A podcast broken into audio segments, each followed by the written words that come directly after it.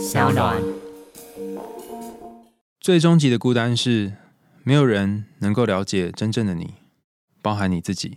不过，也正是因为这样，你的每一天都有机会遇见不一样的你。嗨，欢迎来到我的森林，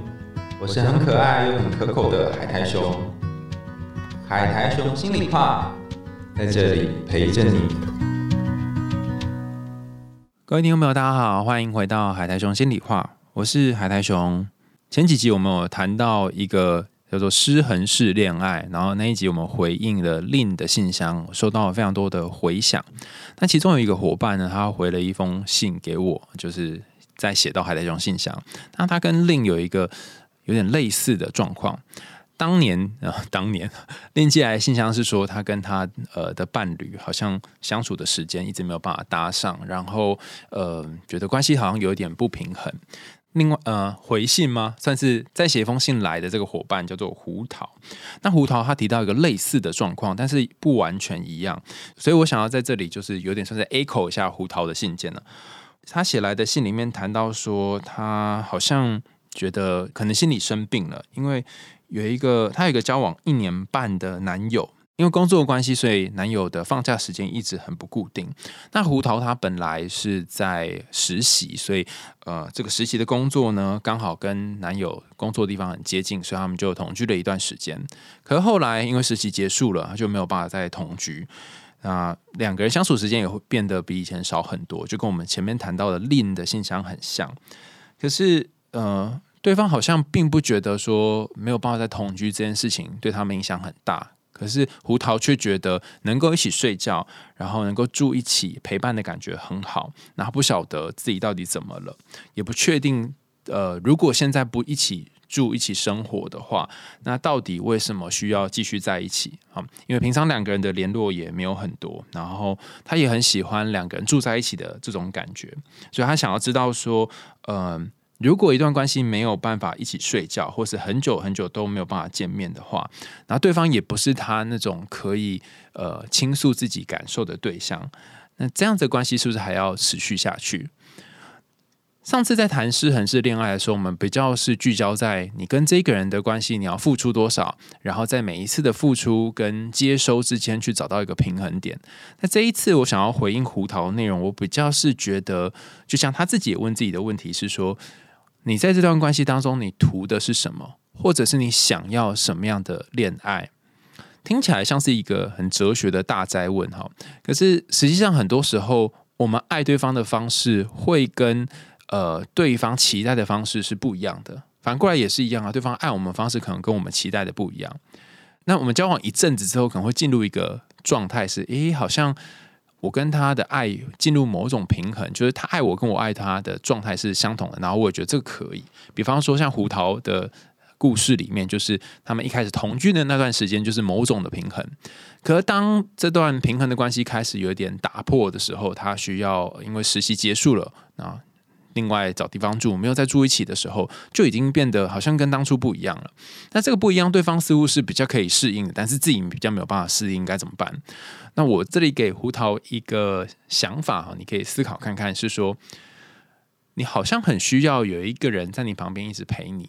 那这个一直需要有一个人在旁边一直陪你的这种感觉，呃，熟悉吗？或者是你有类似的感觉吗？因为我记得我好像蛮长。遇到许多心理师朋友也会问我这个问题，就是哎，你有一个什么感觉？然后这感觉熟悉吗？或以前有类似的经验吗？甚至是这个感觉的反面，也就是说没有人陪你，甚至是你爱的人不在你身边的这个感觉熟悉吗？就是反面的感觉是不是也常出现？然后当你去思考这两个问题的时候，你就可以慢慢去找到那个症结点，或者是中间那个。很微妙的关键处在哪里哈？因为有的时候就真的很很难去找到说哦，为什么自己这么欠赔哈？但有些时候或许不是欠赔，只是你可能过去有某一个东西，它呃就像一个洞一样，然后你需要透过跟这个人的相处，去把那个洞给挖出来。那当你知道这个洞之后，你就会发现说哦，原来困扰我的并不是我跟他之间，而是以前的某一个洞。比方说，胡桃就说：“我很难接受这么久不见面还不能够一起睡觉。”所以在胡桃你的感情里面，对你来讲很重要的一个情感上的需求，就是要身体上的接触，或者是要眼睛可以看到。那如果没有这个的话，或许就不会是你情感上面依赖的对象了。有的人可能会说，为什么不能聊天呢？他里面已经说他没有办法跟对方做这个言语的倾诉或沟通。不过反过来也要去想一件事情，是说，如果你图的啊，你图的真的只是一个人的肉体，或是一个人在旁边陪的话，那他跟其他的人陪有什么不一样吗？他跟别人比起来有什么特殊的地方呢？因为前阵子有一个朋友就是半夜打给我，真是半夜哦，已经进入即将要进入弥留的状态。他打给我说，他跟他男友分开了，然后呃，他的分开方式，他跟他男友分开方式也蛮神秘的，就是男友是直接人间蒸发哈，消失的这种。然后他就说，呃，他已经好多天都联络不到对方，他还想说，呃，男友 IG 还挂在线上，可是他又不敢。传讯息给对方，因为不知道对方到底是怎么了。然后他其实之前也传了一段时间的 line 给对方，可是对方也都没有回这样子，然后甚至连读都没有读。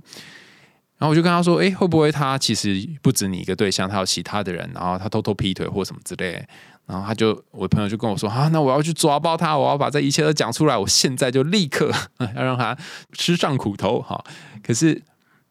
当我仔细在问他说：“嘿，那你男朋友他呃工作的地方或其他朋友你认识吗？”他发现他完全不认识他男友的其他的生活圈，他甚至连他男友真实姓名是什么都不太确定。我说：“哈，你交往快半年了，你竟然都不知道这些东西。”那此时我也才意识到一件事情，就是有些时候你跟一个人很亲近，甚至亲密到好多事情你都会跟他分享，他可能日日夜夜都在你旁边，但你有没有把他当成是一个特殊的人来看待呢？你真的了解他吗？还是你就是要一个人形花瓶，或是人形体温哈在你旁边而已呢？那当你思索了这个主题，当你思索这个问题之后，你可能就会更清楚说你在感情里面图的到底是什么。那刚刚讲的这个好像是我朋友他遇到了一个渣男嘛，我虽然不太确定这个男的是不是真的是渣男哈，但你的人生当中有那种自己觉得自己是渣男或渣女的经验吗？我们先要回复的这个信箱哈，是一个写信来的伙伴，然后这个伙伴叫玉哈，就 YU。那这个 YU 呢，他他刚好跟我朋友相反哦，他觉得他自己就是那个渣女的角色。比方说，刚我们讲这个。现象就是很很久不联络，我们叫做 ghosting，就是神出鬼没的鬼没。那你可能过去有一段时间也做过类似的事情，人间蒸人间蒸发，让人家找不到，或者是你过去曾经劈腿过，然后现在想起来就觉得说啊，那时候的自己好糟糕。当你在想当时的自己好糟糕的时候，会不会有一种可能是那个糟糕的自己才是你习惯的自己呢？会不会有一种可能是那个糟糕的自己？才是你习惯的自己呢？有一句话叫做：“当你凝视深渊的时候，深渊也在凝视你。”如果你想起那些不堪，而且想要逃离的时候，是不是这个不堪本身，它正在透过某一种方式召唤着你？我们今天就要来带大家进入这个深渊里面哈，大家可以拿着一条绳索哈，绑在那个石头的边缘，然后打入一根钢钉，我们要慢慢往下喽。今天要读的是玉 YU 的信件。他说：“亲爱的海苔熊，你好，我是玉，目前二十七岁。我想要谢谢你这近十年的陪伴，陪我度过许多无助又彷徨的时刻。从最一开始的女人迷专栏，你的著作，在怦然之后关于爱情的十六堂课，到现在线上的 Podcast，你的文字和声音。”让我能够在孤单的夜里暂时被安放。今天我想要说说我一直没有办法好好处理的感情议题。从大学到现在，我有过四段感情，但都是很短命的恋情，加起来不到一年。每次别人问起，我也都笑笑的说：“哼，我也不知道为什么会这样。”在第一段关系里面，我以为。亲密关系是能够完全被理解、包容，并且在对方需要的时候接住彼此。但我却在对方看到真实的自我的那一部分的时候，就被分手了。在第二段感情里，我对爱情美好的想象，我对爱情美好的想象，则被现实重重的击倒。不管是对方父母担心精神疾病会遗传。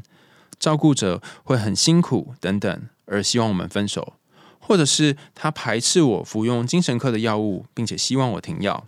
这些都对当时的我来说很受伤。我不知道我到底做错了什么事情，但我最终还是说服自己理解他们。我提了分手，那是第二次我感觉再次被抛弃，那是第二次我感觉自己被抛弃。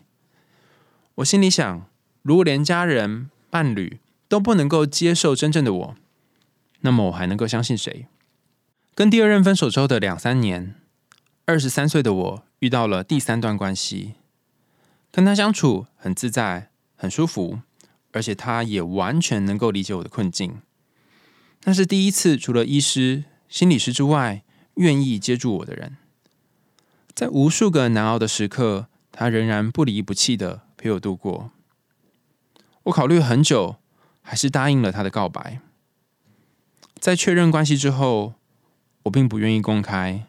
而且开始排斥和他亲近的关系，甚至连肢体接触都让我感觉到不自在。最后，我选择了疏离他。我真的不知道为什么会这样，也很讨厌这样的自己。分手后的半年，他还是时常联络我。我用了非常糟糕的方式逼迫他放弃，包含已读不回、拒接电话，直到他进入了下一段关系。知道了当下，我很难过，想起当初恶劣的行径，更让我充满罪恶感。我不断的跟他道歉，说是我践踏了他的一片真心。尽管他都说了没关系，我还是没有办法原谅自己。当然，我还是希望他是幸福的。难过的是，当我回头的时候，他已经不会在那里了。故事听到这里，我看起来就像是一个渣女，对吧？老实说，我不否认。不管我做出那些行为的原因是什么，我是真的伤害了他。现在的我依然渴望爱情，也有持续在交友软体上面认识男生，但是朋友。跟我聊到感情的部分，我都会说啊，我现在不需要男朋友啦，可能我比较适合单身之类的话。心里面其实很希望有一个能够分享彼此生活的另外一半，却仍然在担心在下一段感情里面发生同样的事情。这样的我真的适合，还有真的有资格再走入其他人的生命里面吗？我想要问海苔熊的是：一定要与造成创伤事件的人解开心结？才能够解决无法与他人建立亲密关系这个问题吗？我能够做一些什么事情来避免同样的状况发生？比方说，逃避亲密关系，不想和人有太多的肢体碰触等等。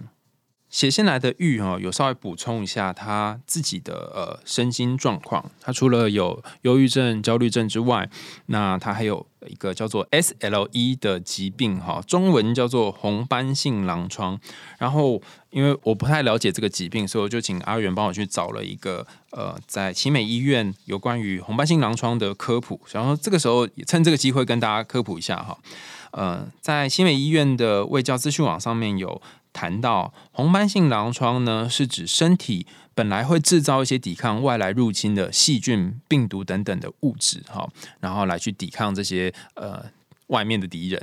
可是有自体免疫疾病的病人呢，他们的免疫系统无法区分自己身上的东西还有外来的这些东西，所以他会把自己身体的细胞当成外来的敌人攻击，所以造成全身的器官，包含皮肤啊、关节、血液、肾脏。各个不同部分的发炎，那红斑性狼疮呢，就是一种侵犯全身的自体免疫性疾病。它虽然不是传染病，也不是恶性肿瘤，可是因为每一个人的状况都不一样哈，然后它是一个呃不可预期的疾病，所以病情的严重程度很可能也跟呃这个人的压力啊、生活状态起起伏伏有关。那红斑性狼疮好发于成长期的女性，从十四岁到四十四岁，那男女比大概是一比十，听起来好像男生的红斑性狼疮的几率比较低哦，可是其实发作起来男生是比较严重的，然后年轻的病人症状也比较严重。好，好，那盛行率方面，大概每一百八十五个美国人有一个是红斑性狼疮的病人，那黄种人又会比较多。通常红斑性狼疮分可以分成三种类别。第一种是侵犯全身的系统性狼疮，第二种是指侵犯皮肤的圆盘性狼疮，第三种是由药物引起的药物性狼疮。但这些可能都会影响一个人的生活状态，包含身体健康，还有身心适应啊。比较明显的症状是啊，这个卫教资讯网上面有列出来，疲倦啊、发烧、体重减轻，然后皮肤的一些斑点，包含脸部的蝴蝶斑，还有圆盘性的红斑，对光敏感、口腔溃疡、掉头发等等，然后还会有一些认知障碍、情绪的异常，甚至可能会有呃肾脏啊跟肠胃的问题，视网膜可能会充血。然后干眼症等等，其实你可以想象，罹患红斑性狼疮的伙伴，他们的生活当中常常会面临许多压力。他虽然在一些药物的控制底下呢，还是可以过一般的生活，可是他目前看起来，我这里边找到资讯是，可能要找到一个方式跟这个疾病一起共存啊，因为目前没有特别的一个特效药，所以只能够在一个控制的状态之内。好，好，那这个是红斑性狼疮的科普。补充，如果有相关领域的朋友可以，呃，我如果讲错话，可以在留言的地方跟我们说，哦，我哪边说的不好，或者哪边有就是误导大家哈，因为我也不是这方面的专门。但我刚刚就在为什么要念这一段，是我想要大家可以试着感觉一下玉的处境，就是他在一个可能会有身体或是皮肤各方面状况的情况下，甚至可能会掉头发，然后常常眼睛会干涩的情况下，然后在伴随着一些身心上面的疾病。那在这一个身体里面的灵魂，如果要去认识其他的男孩或女孩，心里是有什么样的心情呢？大家可不可以想象一下下这个状态？然后当我进入这个角色之后，我就开始去感觉到，如果我时不时就会有一些身心上面的压力，或者是有些症状出现，我就可能可能会担心，我跟这个人相处会不会影响到他的生活？他会不会需要照顾我？那当我已经把自己的状态调试好了，可是身边还是有一些人，就像他在信件里面谈到的，会时不时的说啊，你这样会遗传呐，你这个会影响到其他人呐，甚至是我的伴侣是没有办法支持我，还会叫我停药的时候，我自己好不容易都才接纳了我自己，然后身边人却无法接纳我，那该怎么办呢？好，所以你可以理解，就是说为什么。玉在信件里面的几段感情看起来都有一点短暂，这个短暂某种程度上面当然跟经营关系的方式有关，但会不会有一种可能是，就像他在信件最后面谈到的，我觉得自己不值得，然后这个不值得使得真正适合他的感情或真正他喜欢的对象出现的时候，他却把对方给推走。我想跟大家分享一个故事哈。多年前，我跟一个女孩，真的好多年前啊，大概十多年前吧，相处的时候，然后曾经也跟她有一段很暧昧，然后很亲近，即将要在一起的关系。可后来有一天，她也就是神出鬼没，就是那个 ghosting 消失了。然后那时候我觉得好难过，甚至花了很多的心思哈，传讯息给她。那时候还是简讯的年代，然后写卡片丢到她家的信箱，就是亲手制作这些卡片。我都在想说。我到底做错了什么？为什么会得到这样的对待？那一直等到十几年之后，我们再次联络，就是好不容易就在联络上，就问问看他当初到底发生什么事。他给我答案，真的让我很意外。就因为我我当年就连走出这段呃日子都过得非常的不容易哈。然后其实有一段时间，我会觉得说他为什么要这样对待我？他后来我跟他联络上之后，他说其实这样讲起来虽然很渣哈，但他说其实不是。不是我的错，他说其实他的问题。那他这个并不是一个开脱之词哦，因为很多人分手会说哦，不是你的错，都是我哈。他的意思是说，他那个时候自己在一个自己很混乱的状况底下，然后也蛮不知道自己要的是什么，甚至有很多的时候，他是在那种呃状况很差，然后情绪很低落，可能要起床都很不容易的状态底下。他为了不想要影响到我，他甚至不想要让我去看到他很糟糕的样子，所以他就装的好像很坚强，甚至他就希望我不要联络他。他透过这个我跟他之间的隔离，甚至是透过我跟他不要联络这件事情，然后暂时的希望我不要被他给影响。那也是正因为他状态很复杂，他不知道自己怎么了，所以他选择用这种不读不回，或者是。不做任何的回应的方式来面对我们之间的关系。那回头想想，他觉得其实很抱歉，然后他也造成了我心里面一个很大的算是伤痕嘛。我就会跟他说：“可是我常常都会害怕你，又时不时就会消失。”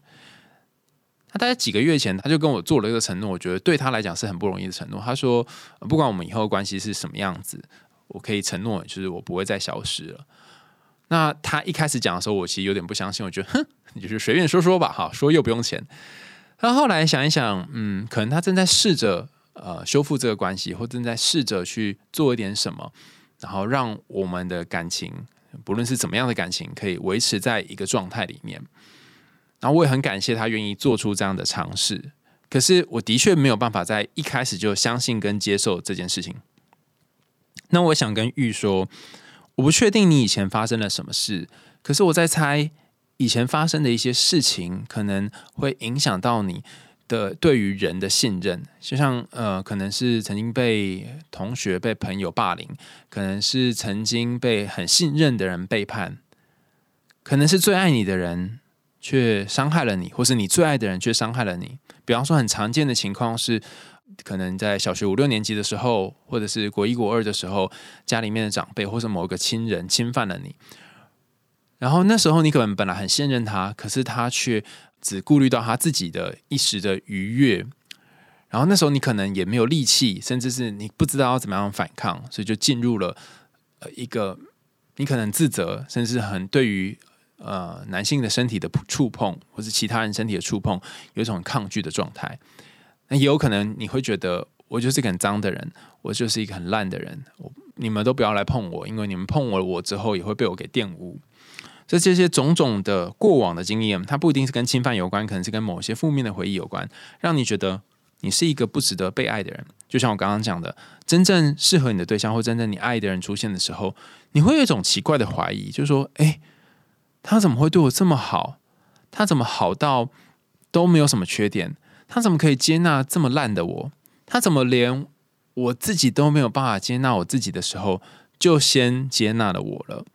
这应该是幻觉吧？吓不倒我的。就为了想办法让自己很糟糕的这个自我概念，没有人可以接纳自己的这个自我概念可以维持下来。所以有些时候我们会把那些接纳自己的人推走。然后以确保我真的很烂，没有人会爱我这样的想法，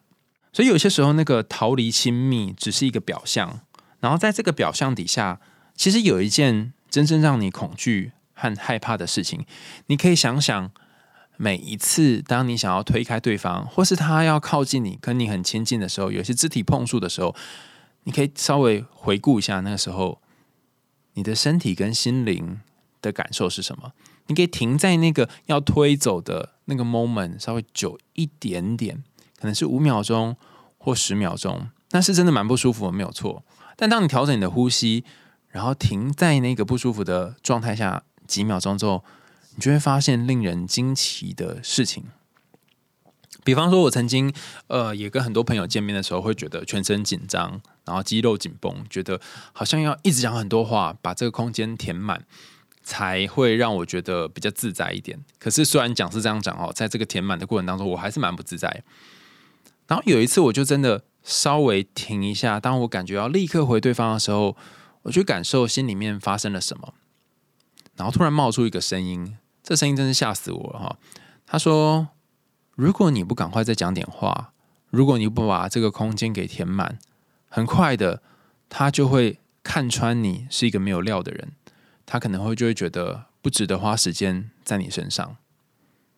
然后当我发现这段话从我心里面跑出来的时候，我才知道说：“哇，原来我不是怕冷场，我是怕对方看我没有夸博啦哈。”所以这个恐惧主导了我在跟其他人互动的时候那种很焦虑，然后需要把整个空间填满的情形。后来我是怎么样化解这个状况呢？就是当我开始录 podcast，当我开始呃一个人自言自语，然后需要填满很大的空间的时候，我才发现有时候就算停顿下来，或者是晚隔一两秒，好像也没有关系。甚至是那个停顿的空间，制造了某一种你可以去酝酿，像酿酒那种感觉，酝酿你情绪的一个位置。所以我也希望把这个酿酒的技能。交给玉哈，你可以在下一次想起某一个人，他要靠近你，然后你几乎是秒速的闪走的那个 moment，你的心里面发生了什么？甚至你可以想想看，上次这个经验发生的时候是什么时候？或小时候有没有类似的经验？有人要碰你，然后你就跑走了。啊，如果你有想到的话，你可以再写信来，或者是你可以在留言的地方匿名告诉我们，这样或许你会看到那个让你跳走的终极因素是什么。那玉在信件的后面提问地方也说，是不是我真的要去处理当初造成自己创伤的人事物，我才有办法真的去治疗我的创伤，才能去治疗那个没有办法和他人建立亲密关系这个问题。我觉得用治疗这两个字有点太太硬了哈，因为我自己的想法就是，生命就是一场漫长的治疗，你跟你这个课题可以用一种平衡的方式相处。但我在猜，你会写说一定要与造成创伤事件的人解开心结，或许就是曾经有一个人造成你心里面的创伤，我不确定是不是你的。第二段感情造成了创伤，然后你还没有解开心结，还是在第二段感情以前你就发生了一些事情没有解开心结。那不论是哪一个结没有解开，至少你在写这一句话的时候，似乎你就意识到一件事情：是我知道以前有一个结在那里。我会觉得很恭喜你，你看到结了。那看到结有很多种方法，一个就是绕过它、逃避它，另外一个就是迎面去解决它。在我们这一行，常常有一个呃被大家挂在嘴边的行规哈，就是那些你逃避的课题呢，绕了一圈之后，又会出现在你面前。它有点像是呃迷宫的感觉，就是如果你没有打开这这道门，啊，你就永远一直需要去解开这道门。所以你当然可以暂时逃避一下，但最终你还是得需要回来面对。那怎么面对呢？哈？呃，因为你不太可能再跟你前应该说第二段感情里面的对象再去做互动跟讨论了嘛？好，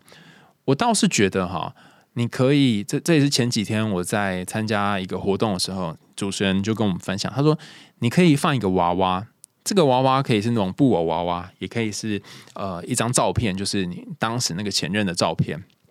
放在你的面前，然后试着。就像是你想要跟他讲话，把当初的话讲清楚一样，跟对方说，你可以跟第二任或是第三任说了哈，但是把你想告诉他的话，透过这个娃娃或透过照片跟他倾诉。我在想，如果是我的话，我可能会跟他说，嗯，假设叫宝贝好了哈，嗯，宝贝，我觉得我一直有一件事情想告诉你，可是我一直没有跟你讲。其实那时候你爸妈跟我说，呃。精神病会遗传啊，然后可能会影响到我们后面的后代小孩之类的。然后你叫我不要吃药，我蛮受伤的，因为我花了很多时间才接纳自己是个病人，然后需要吃这些药，然后这也不是我情愿的。然后我也把我最脆弱的地方展现给你看，然后我以为你可以接纳我，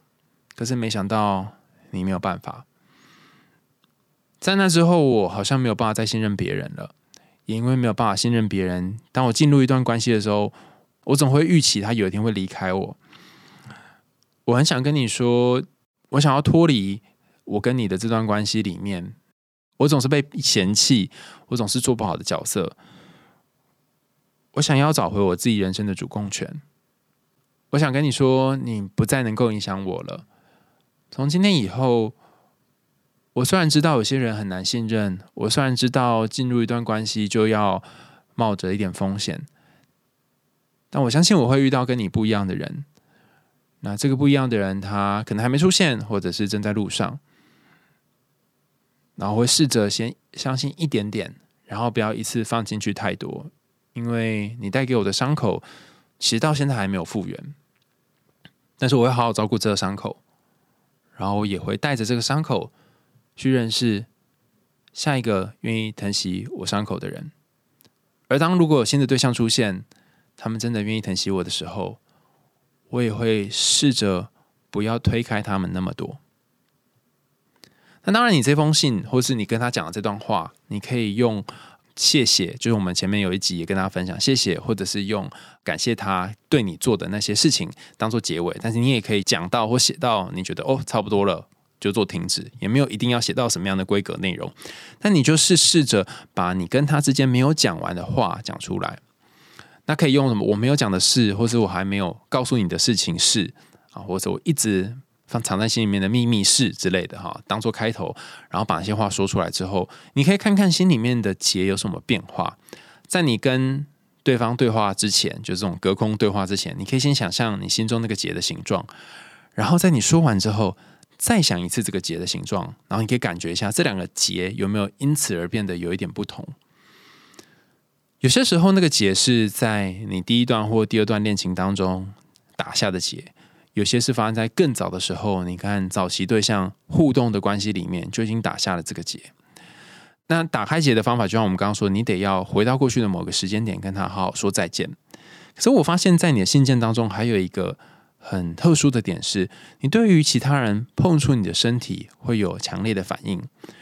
那这时候我就想到另外一个，先前在帮女人迷推荐他们的牌卡的时候，有看到一张牌卡上面谈到。一个和你自己身体好好相处的方法，就是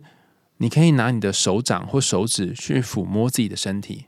每天洗澡的时候，或者是每天早上洗脸的时候，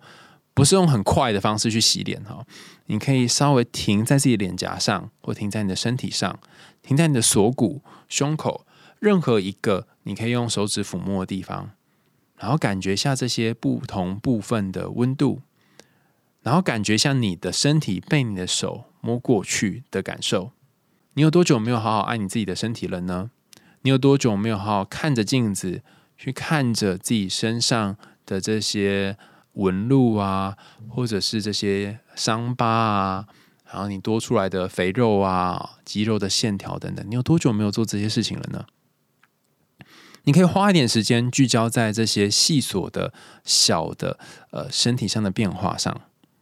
然后你可以给自己一个很大的拥抱，两只手放在肩膀上面，然后把自己抱得紧紧的，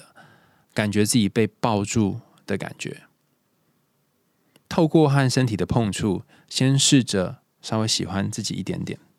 当你接触自己的身体的时候，你是自在的吗？还是你会觉得有一点怪怪的、卡卡的？那如果有的话，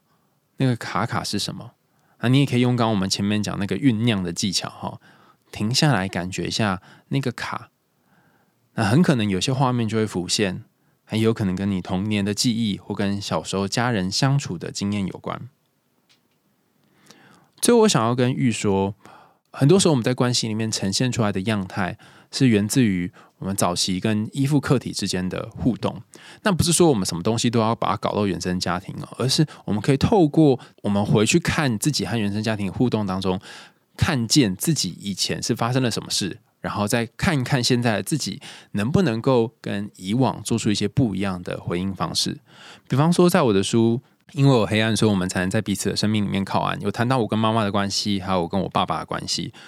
我发现我跟家人的肢体接触其实很少的，所以我跟自己的肢体接触也是很少的。那除了很少之外，还是很快的。比方说，我妈是一个很匆忙的人，然后做什么事情都会很快速，然后求效率。我发现我也是，就早上洗脸或是擦保养品的时候，都是很快速在做这件事。直到前阵子遇到我朋友，他跟我说，保养品不论你擦哪个牌子，你的关键就是要慢。哎，他不是讲一个慢而已，他的语气说你要慢慢。慢，他说：“你一整天都已经花这么多时间在其他人身上了，你不能够多花一点点时间在你的身体跟脸蛋上面吗？你可以与其把那些划手机、玩社群的时间，多花一些些，甚至几秒钟，让这个化妆品或者是保养品在你手上停久一点，然后从手指到脸上的时间也停久一点，试着去按摩你的脸颊，跟他说声辛苦了。”一整天戴着面具，非常的不容易。然后每天每天关心你的身体，关心你的心灵，不论是对你的心脏外面做一个按摩，或是对你的脸颊做一个按摩。但你试着花一点点时间在你的身体上面，然后去感觉你身体带给你的种种，不论是疼痛也好，或者是支撑也好。当我在做这整段流程，保养自己的脸颊，保养自己身体的时候。我就开始去想，我跟家人之间的关系是哇，原来小时候我爸妈好像也不会真的花很多时间来触碰我。那他们可能有很多忙碌的事情，很多工作要去做，所以他们的人生被许多的东西给占满了。那也因为他们比较少这样子碰触我，所以我也不习惯这样碰触自己。可是因为后来我开始练习去拥抱别人，然后练习给别人一些触碰之后，我也开始试着去触碰自己，然后感觉一下自己的身体。那今天不论是你搭捷运的时候，或是走路的时候，试着用自己的指腹啊，就是手指的指腹碰触一下自己的身体，然后你可以透过改变一下身体的姿势，去感觉身体的不同部位有什么样的感觉。我猜这些和身体之间的对话会协助你更熟悉你的身体。有句话说：“如果连你自己都不喜欢自己了，怎么会期待别人来喜欢你呢？”我猜玉，你可能心里面也有一个想法是：我自己都觉得自己不值得了，我自己都觉得自己不适合谈恋爱了，还有谁会爱上我呢？但就像我前面说的，治疗它有点像是一辈子的旅程，也就是说，你不用等到自己爱上自己之后才开始谈恋爱，你可以一边爱自己，一边谈恋爱，然后一边失败，再一边爱自己，然后再一边谈恋爱，它其实是一个同时进行的过程。所以可能这个失败了，但下一个或许会成功啊。但如果下一个再失败了，或许下下一个会再成功啊。重点是你在每一次每一次的恋爱当中，你有没有变得更爱自己一点点？或者是你对自己身体的感觉，在这几段关系当中有什么变化呢？你可以回想在第一任到第四任的关系里面，那那些关系里面的你，对于你的身体是什么感觉呢？当你和你的身体有多一点靠近的时候，你和身边的人的亲密关系会变得更亲近一些。而那些你花一辈子不断去逃避的课题，你花了很多时间去抗拒、去面对的东西，它终究还是会回到你面前，你得要去面对它。所以我想要跟玉说，我觉得逃避并不可耻，然后跟自己的身体保持某种距离，好像也不可耻。可是，如果你希望自己的人生可以再往前走一点点，然后不要卡在重复的循环里面的话，或许回来面对是唯一的途径。